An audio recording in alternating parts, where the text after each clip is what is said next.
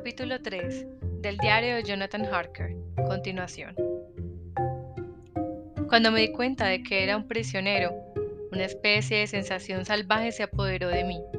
Corrí arriba y abajo por las escaleras, impulsando cada puerta y mirando a través de cada ventana que encontraba.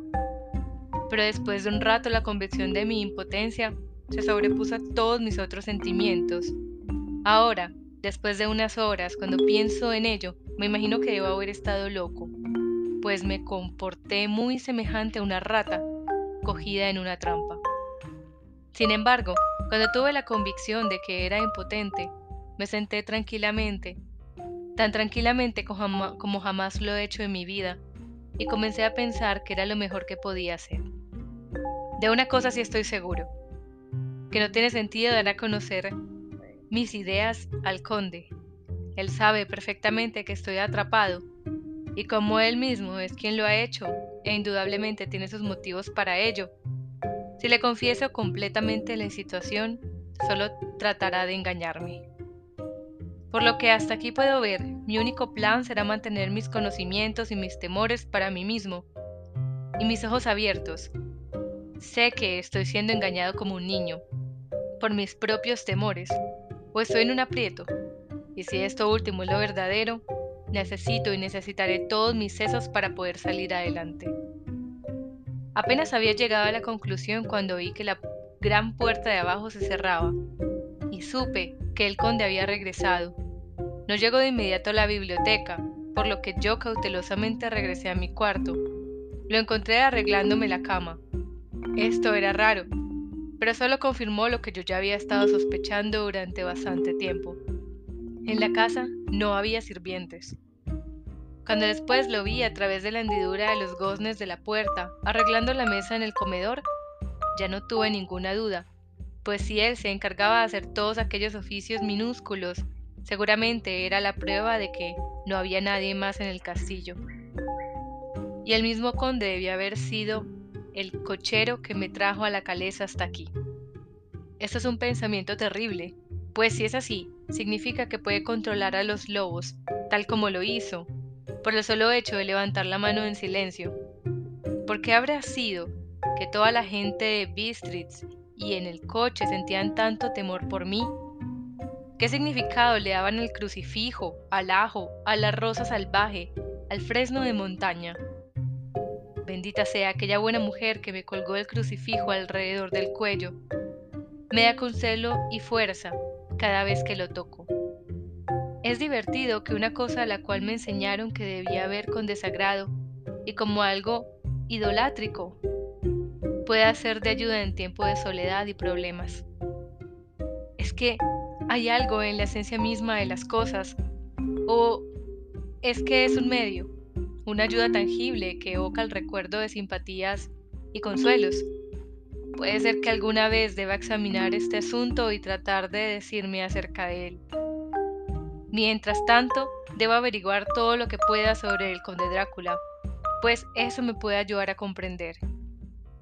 Esta noche lo haré que hable sobre él mismo, volteando la conversación en esa dirección.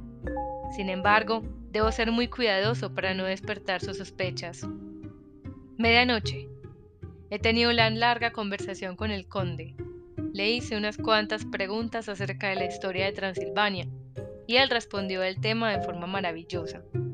Al hablar de cosas y personas, y especialmente de batallas, habló como si hubiese estado presente en todas ellas. Esto me lo explicó posteriormente diciendo que para un boyar, el orgullo de su casa y su nombre es su propio orgullo, que la gloria de ellos es su propia gloria, que el destino de ellos es su propio destino. Siempre me habló de su casa, se refería a ella diciendo nosotros, y casi todo el tiempo habló en plural, tal como hablan los reyes. Me gustaría poder escribir aquí exactamente todo lo que él dijo, pues para mí resulta extremadamente fascinante. Parecía estar ahí toda la historia del país. A medida que hablaba me fue excitando, y se paseó por el cuarto tirando de sus grandes bigotes blancos y sujetando todo lo que tenía en sus manos como si fuera a estrujarlo a pura fuerza. Dijo una cosa que trataré de describir lo más exactamente posible que pueda, pues a su manera, En ella está narrada toda la historia de su raza. Nosotros, los Ezequelios, tenemos derecho a estar orgullosos, pues por nuestras venas circula la sangre de muchas razas bravías que pelearon como pelean los leones por su señorío. Aquí, en el torbellino de las razas europeas, la tribu Ugrik trajo desde Islandia el espíritu de lucha que Thor y Woden les había dado, y cuyos berserkers demostraron tan clara e intensamente en las costas de Europa. ¿Qué digo? Y de Asia y de África también, que la misma gente creyó que habían llegado los propios hombres lobos.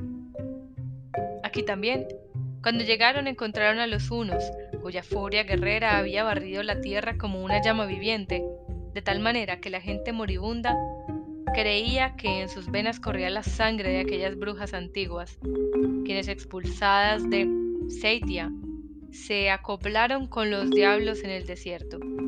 Tontos, tontos. ¿Qué diablo, qué bruja ha sido alguna vez tan grande como Atila, cuya sangre está en estas venas? Dijo, levantando sus brazos.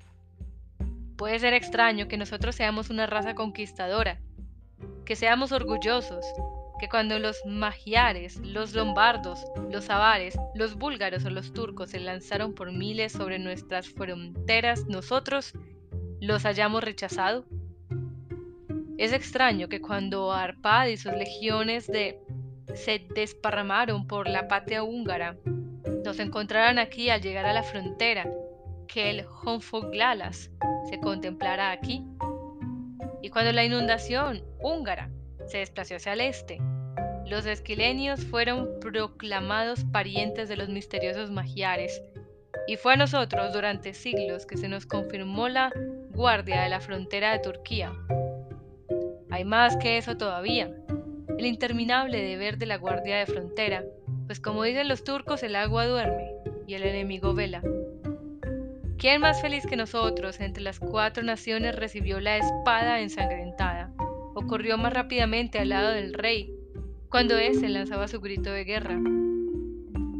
Cuando fue remía la gran vergüenza de la nación, la vergüenza de Casova, cuando las banderas de los balacos y de los magiares cayeron abatidas bajo la creciente. ¿Quién fue sino uno de mi propia raza, que bajo el nombre de Voivode cruzó el Danubio y batió a los turcos en su propia tierra? Este era indudablemente un Drácula, ¿Quién fue aquel que a su propio hermano indigno, cuando hubo caído, vendió su gente a los turcos y trajo sobre ellos la vergüenza de la esclavitud? No fue, pues, este Drácula quien inspiró a aquel otro de su raza que en edades posteriores llevó una y otra vez a sus fuerzas sobre el gran río y dentro de Turquía, que cuando era derrotado regresaba una y otra vez, aunque tuviera que ir solo el sang sangriento campo donde sus tropas estaban siendo mortalmente destrozadas, porque sabía que solo él podía garantizar el triunfo. Dicen que él solo pensaba en él mismo. ¿De qué sirven los campesinos sin un jefe? ¿En qué termina una guerra que no contiene un cerebro y un corazón que la dirija? Más todavía, cuando, después de la batalla de Mohacs, nos sacudimos el yugo húngaro nosotros, los de la sangre Drácula, estábamos entre sus dirigentes, pues nuestro espíritu no podía soportar que no fuéramos libres. Ah, joven amigo, los Esquelios y los Dráculas, como la sangre de su corazón, su cerebro y sus espadas, pueden enorgullecerse de una tradición que los retoños de los hongos como los Hamburgo y los Romanov nunca pueden alcanzar. Los días de guerra ya terminaron, la sangre es una cosa demasiado preciosa en estos días de paz deshonorable, y las glorias de las grandes razas son como un cuento que se narra. Para aquel tiempo ya se estaba acercando la mañana y nos fuimos a acostar. Rey, este diario parece tan horrible como el comienzo de las noches árabes, pues todo tiene que suspenderse al cantar el gallo, y como el fantasma del padre de Hamlet. 12 de mayo. Permítaseme comenzar con hechos, con meros y escuetos hechos, verificados con libros y números, y en los cuales no puede haber ninguna duda. No debo confundirlos con experiencias que tendrán que descansar en mi propia observación o en mi memoria de ellas.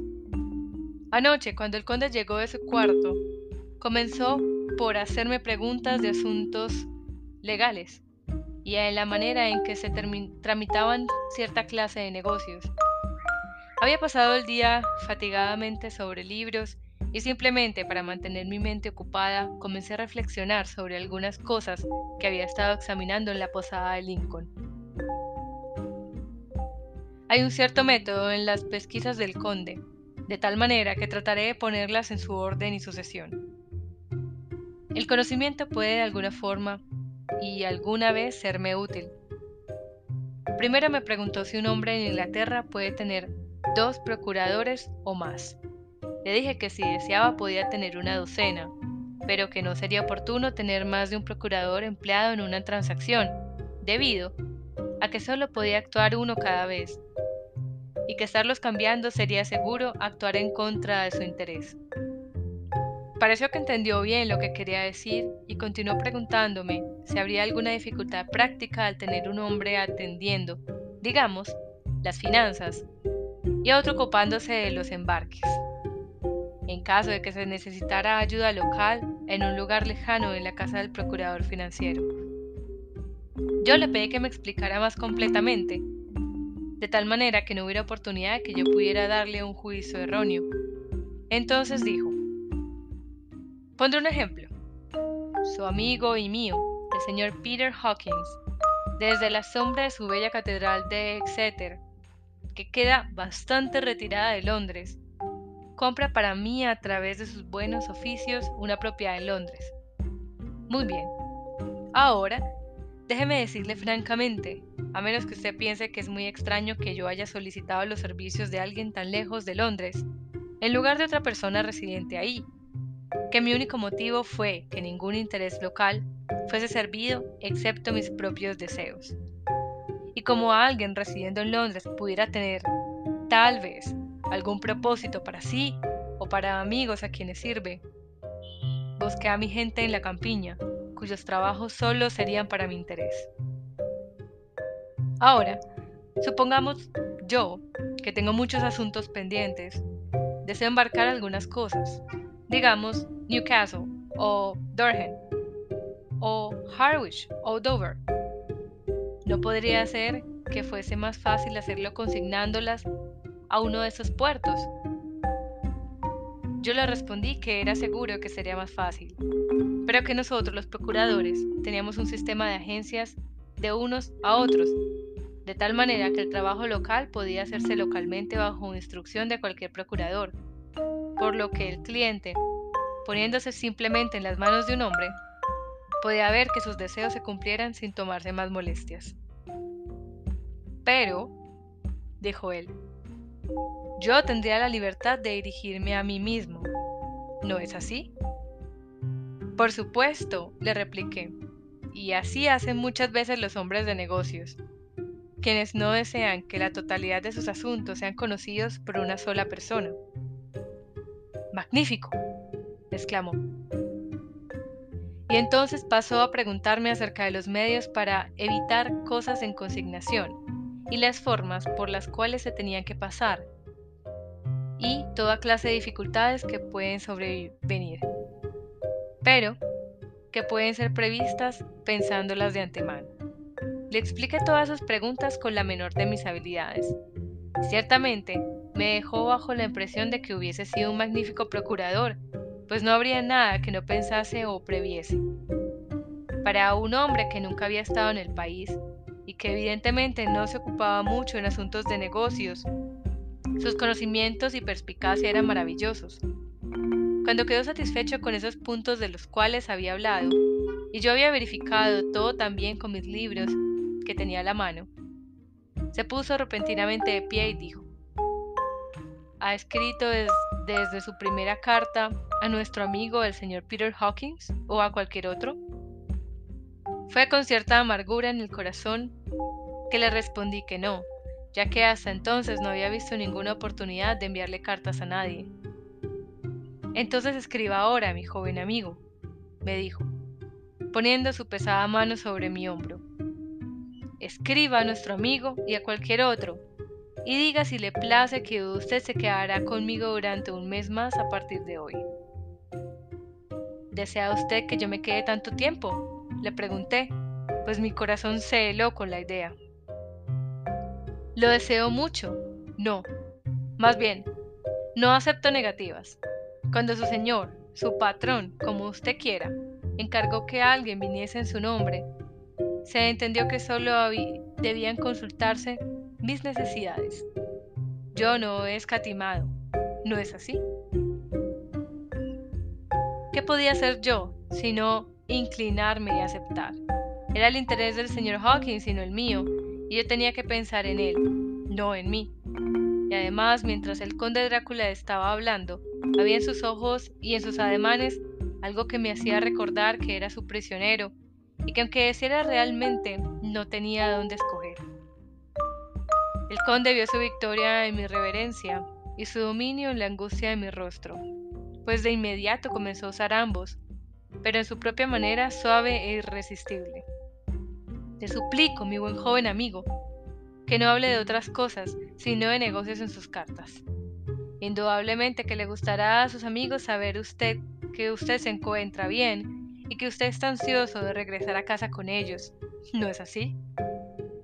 Mientras hablaba, me entregó tres hojas de papel y tres sobres. Eran finos, destinados al correo extranjero, y al verlos, y al verlo a él, notando su tranquila sonrisa con los agudos dientes caninos sobresaliéndole sobre los rojos labios inferiores, comprendí también como si se me hubiese dicho con palabras que debía tener bastante prudencia con lo que escribía, pues él iba a leer su contenido. Por lo tanto, tomé la determinación de escribir por ahora solo unas notas normales, pero escribirle detalladamente al señor Hawkins en secreto. Y también a Mina, pues a ella le podía escribir taquigrafía, lo cual seguramente dejaría perplejo al conde si leía la carta. Una vez que hube escrito mis dos cartas, me senté calmadamente, leyendo un libro mientras el conde escribía varias notas, acudiendo, mientras las escribía, a algunos libros sobre su mesa. Luego tomó mis dos cartas y las colocó con las de él. Guardó los utensilios con que había escrito. En el instante en que la puerta se cerró tras él, yo me incliné y miré los sobres que estaban boca abajo sobre la mesa. No sentí ningún escrúpulo en hacer esto, pues bajo las circunstancias sentía que debía protegerme de cualquier manera posible. Una de las cartas estaba dirigida a Samuel F. Billington, número 7, La Creciente, Whitby. Otra a Herr Lotner, Varna. La tercera era para Couttsco, Londres, y la cuarta para Herring Globsock, Bilrouge. Banqueros, Budapest. La segunda y la cuarta no estaban cerradas. Estaba a punto de verlas cuando noté que la perilla de la puerta se movía. Me dejé caer sobre mi asiento, teniendo apenas el tiempo necesario para colocar las cartas como habían estado y para reiniciar la lectura de mi libro, antes de que el conde entrara llevando todavía otra carta en la mano. Tomó todas las otras misivas que estaban sobre la mesa y las estampó cuidadosamente, y luego, volviéndose a mí, dijo, Confío en que usted me perdonará, pero tengo mucho trabajo en privado que hacer esta noche. Espero que usted encuentre todas las cosas que necesita.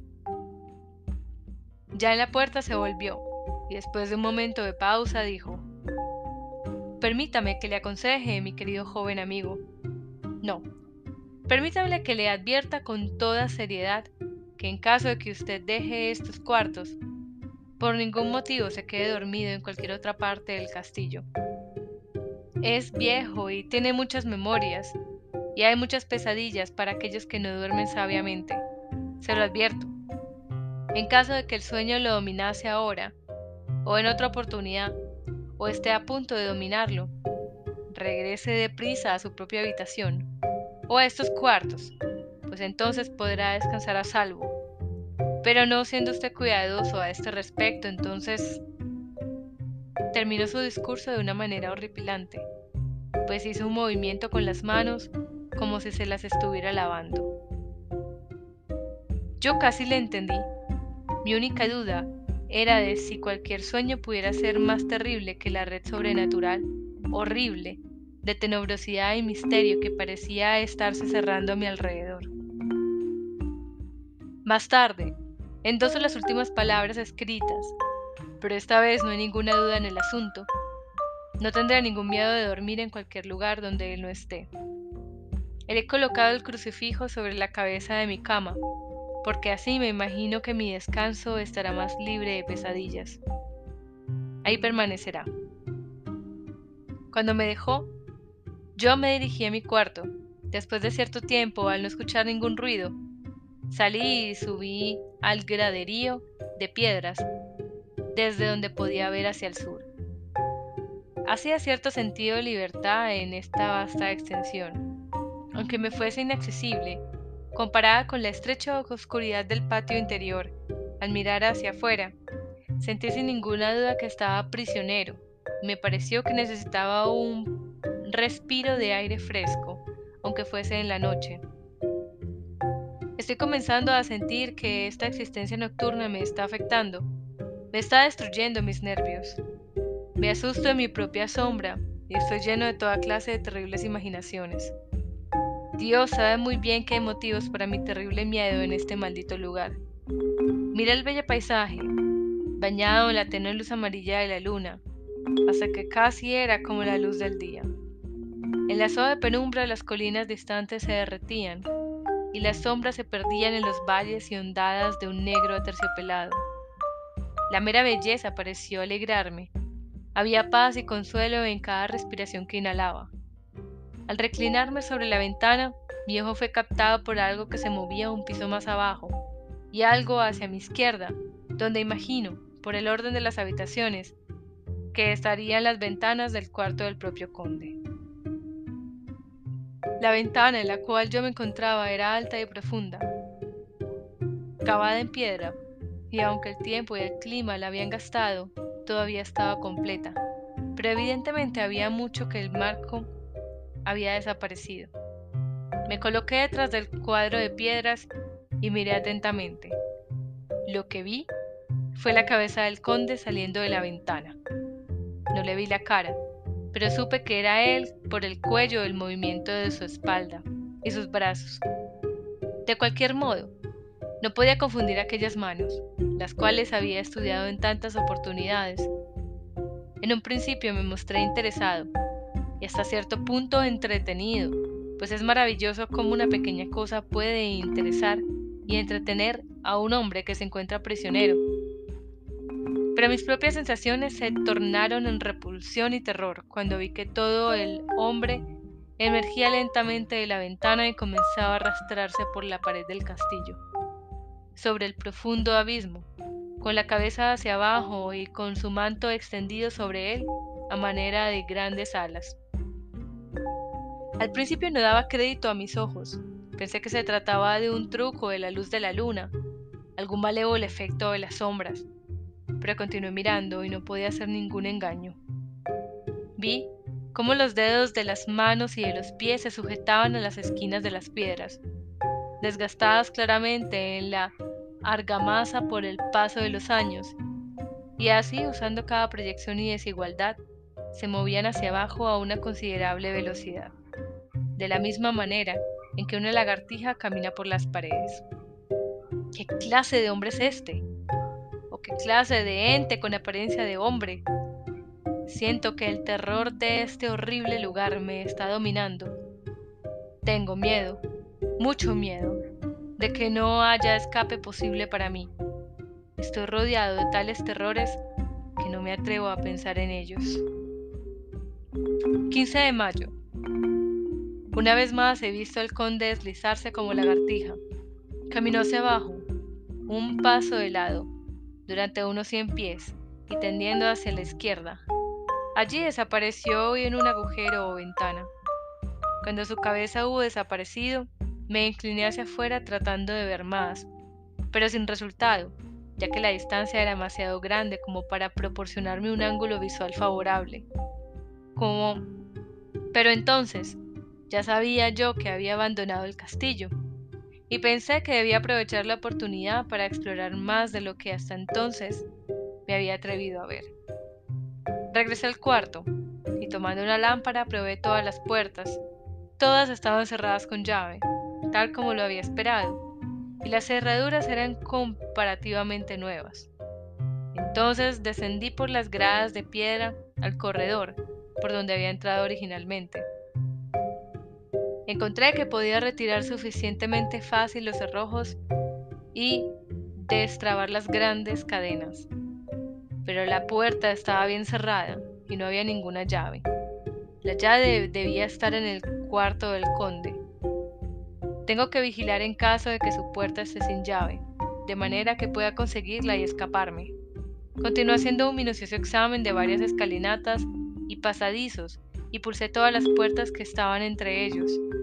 Una o dos habitaciones cerca del corredor estaban abiertas, pero no había nada en ellas, nada que ver excepto viejos muebles polvorentos por el viento y carcomidos por la polilla.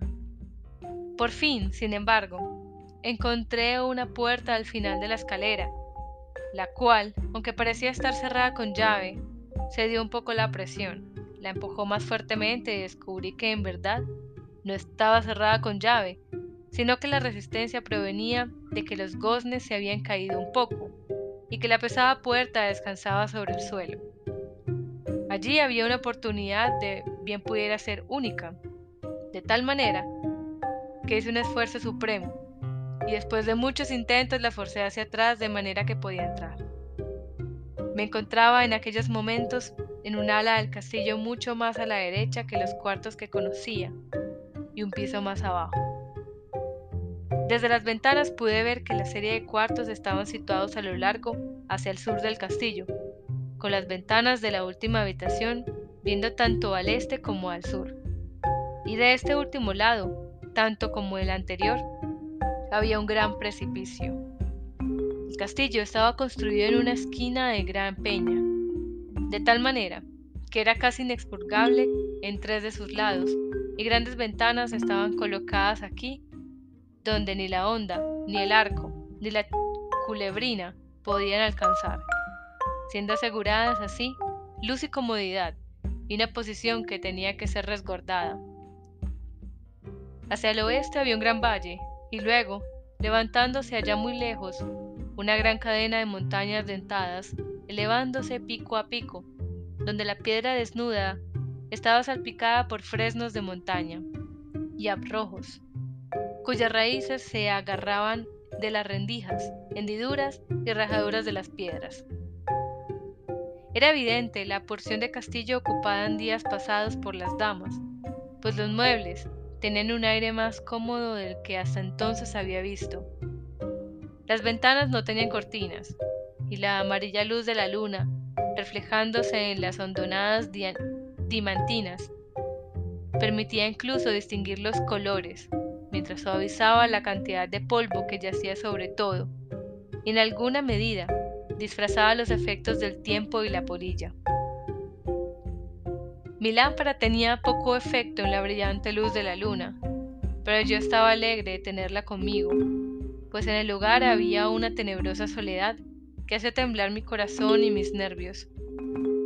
A pesar de todo, era mejor que vivir solo en los cuartos que había llegado a odiar debido a la presencia del conde. Y después de tratar un poco de dominar mis nervios, me sentí sobrecogido por una suave tranquilidad. Y aquí me encuentro, sentado en una pequeña mesa de roble, donde en tiempos antiguos alguna bella dama solía tomar la pluma, con muchos pensamientos y más rubores, para mal escribir su carta de amor, escribiendo en mi diario en taquigrafía todo lo que ha pasado desde que cerré por última vez. Es el siglo XIX, muy moderno, con toda su alma, y sin embargo, a menos que mis sentidos me engañen, los siglos pasados tuvieron y tienen poderes peculiares de ellos, que la mera modernidad no puede matar. Más tarde, mañana el 16 de mayo. Dios me preserve cuerdo, pues a eso estoy reducido. Seguridad y confianza en la seguridad son cosas del pasado. Mientras yo viva aquí, solo hay una cosa que desear, y es que no me vuelva loco, si de hecho no estoy loco ya. Si estoy cuerdo, entonces es desde luego enloquecedor pensar que todas las cosas podridas que se arrastran en este odioso lugar, el conde es la menos tenebrosa para mí, que solo en él puedo yo buscar la seguridad, aunque ésta solo sea mientras pueda servir a sus propósitos. Gran Dios, Dios piadoso, dadme la calma, pues en esa dirección indudablemente me espera la locura. Empiezo a ver nuevas luces sobre ciertas cosas que antes me tenía perplejo.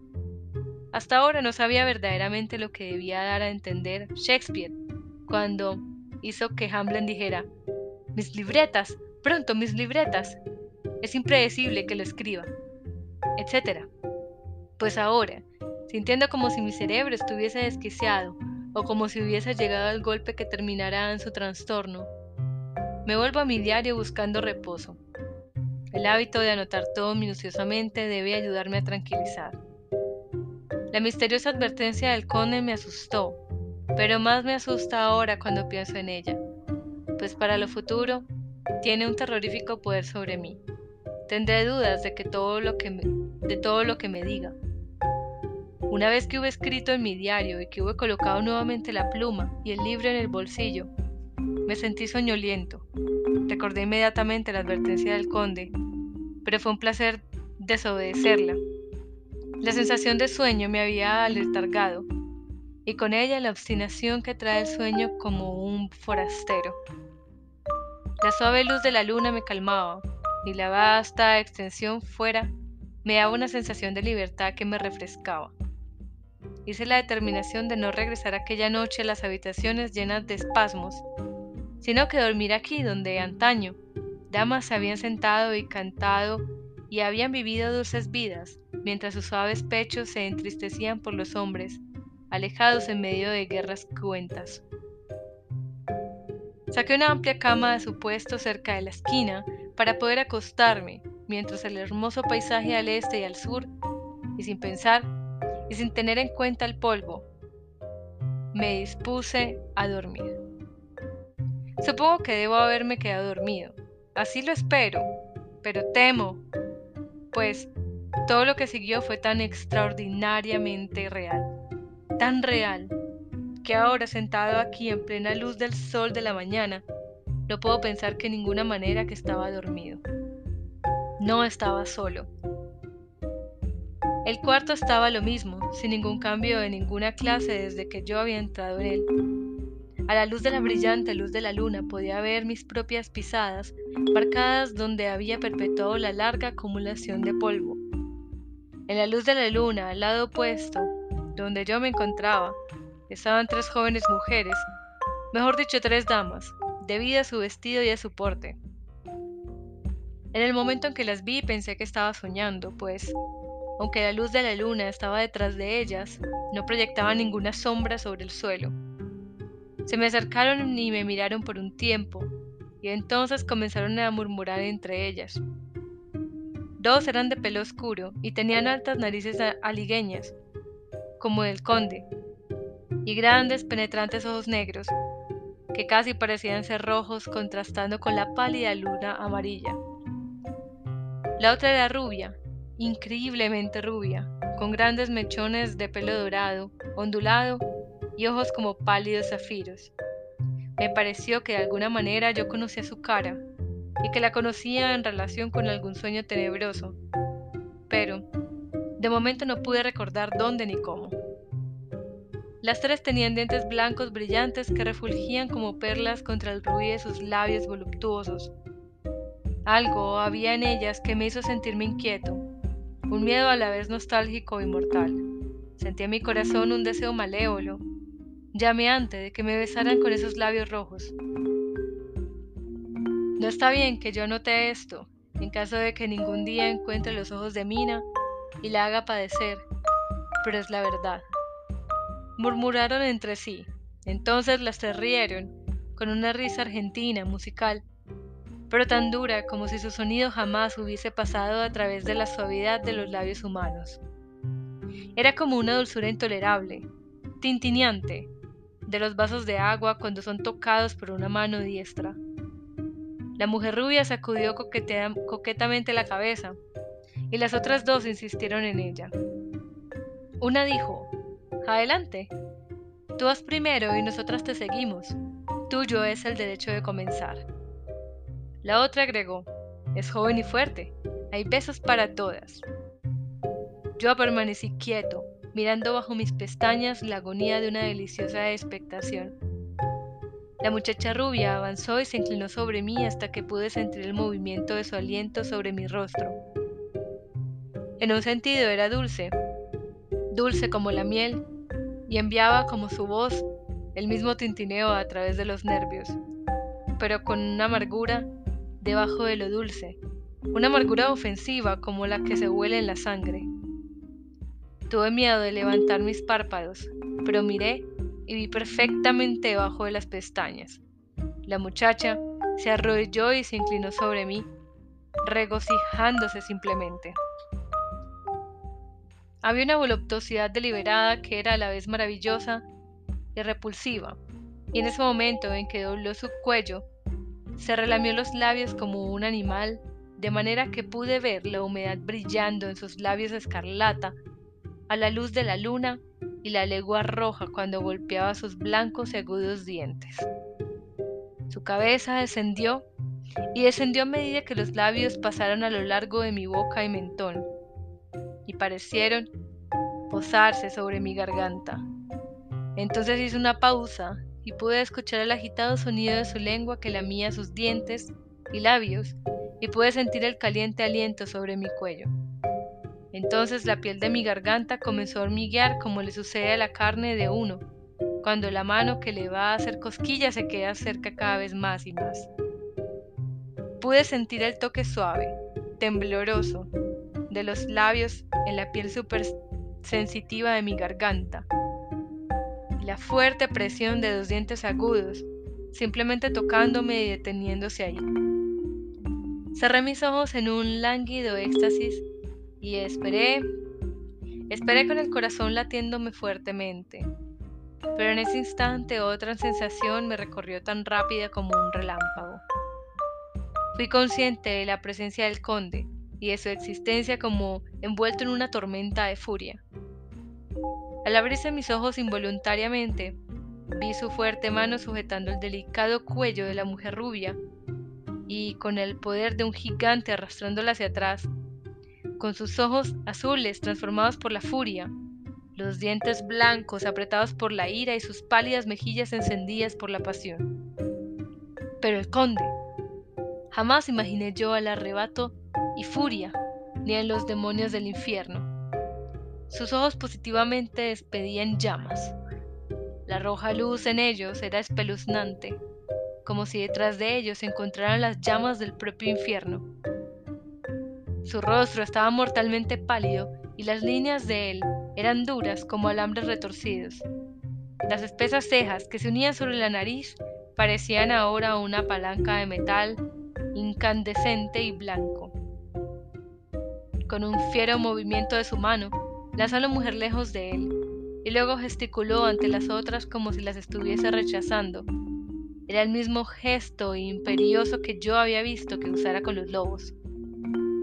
En una voz que aunque baja y casi un susurro, pareció cortar el aire y luego resonar con toda la habitación, les dijo, ¿Cómo se atreve cualquiera de vosotras a tocarlo? ¿Cómo os atrevéis a poner vuestros ojos sobre él cuando yo os lo he prohibido? Atrás. Os digo a todas, este hombre me pertenece. Cuidaos de meteros con él, o tendréis que verosla conmigo.